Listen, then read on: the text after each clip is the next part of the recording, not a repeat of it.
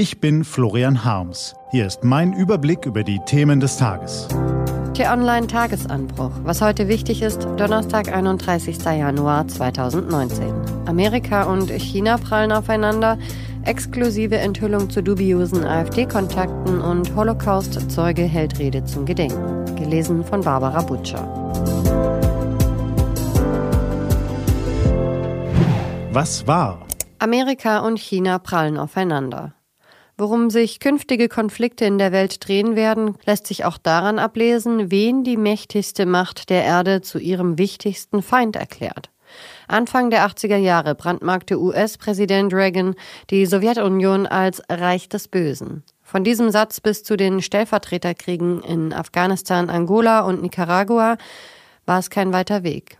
Nach den Terroranschlägen vom 11. September 2001 wetterte US-Präsident Bush gegen die Achse des Bösen und erklärte den Krieg gegen den Terror. Die Ergebnisse im Irak, in Afghanistan und in Syrien verfolgen uns bis heute. Es sind die historischen Parallelen, die einen erschaudern lassen beim Auftritt der amerikanischen Geheimdienstchefs von CIA, NSA und FBI in Washington. Diesmal ist es nicht der Präsident, der einen markigen Begriff für die Gegner findet, sondern der Geheimdienstkoordinator Dan Coates. Man werde sich ab jetzt auf die großen vier konzentrieren, kündigte er an und meint damit Russland, Nordkorea, den Iran und an erster Stelle China. Die kommenden Jahre, vermutlich Jahrzehnte, wird die Weltpolitik unter den Vorzeichen der amerikanisch-chinesischen Rivalität stehen. Wie gefährlich diese Rivalität gerade für Deutschland ist, verdeutlicht schon eine einfache Tatsache. Unsere Wirtschaft ist abhängig von China. Unsere Sicherheit ist abhängig von Amerika. Exklusive Enthüllungen zu dubiosen AfD-Kontakten. Vielleicht haben Sie es verfolgt. Vor kurzem haben Lars Wienand und Jonas Müller-Töwe von t-online.de gemeinsam mit dem ARD-Politikmagazin Kontraste exklusiv über schwere Vorwürfe gegen einen Mann namens Manuel Ochsenreiter berichtet. Der arbeitete bisher im Bundestagsbüro des AfD-Abgeordneten Markus Frohnmeier. Nach Bekanntwerden der Vorwürfe trennten sich die beiden einvernehmlich, wie es hieß. Die Vorwürfe beruhten nur auf den Aussagen eines geständigen Kriminellen, aber sie wogen schwer. Ein Angeklagter in Polen sagte aus, Ochsenreiter habe ihn mit einem Brandanschlag in der Ukraine beauftragt und dafür Geld bezahlt. Die Staatsanwaltschaft in Berlin begann zu ermitteln. Ochsenreiter ließ den Vorwurf als frei erfunden zurückweisen.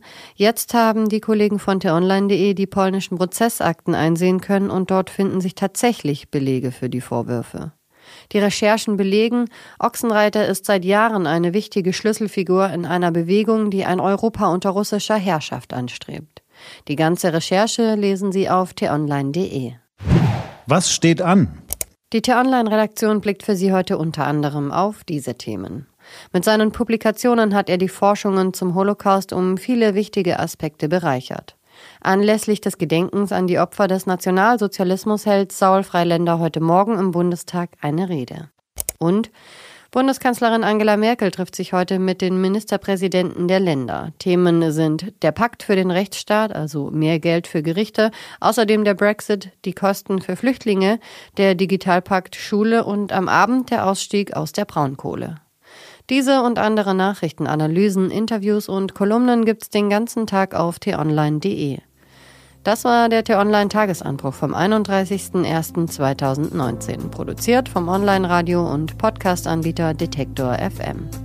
Den Tagesanbruch zum Hören gibt's auch auf Amazon Echo und Google Home, immer um kurz nach sechs am Morgen.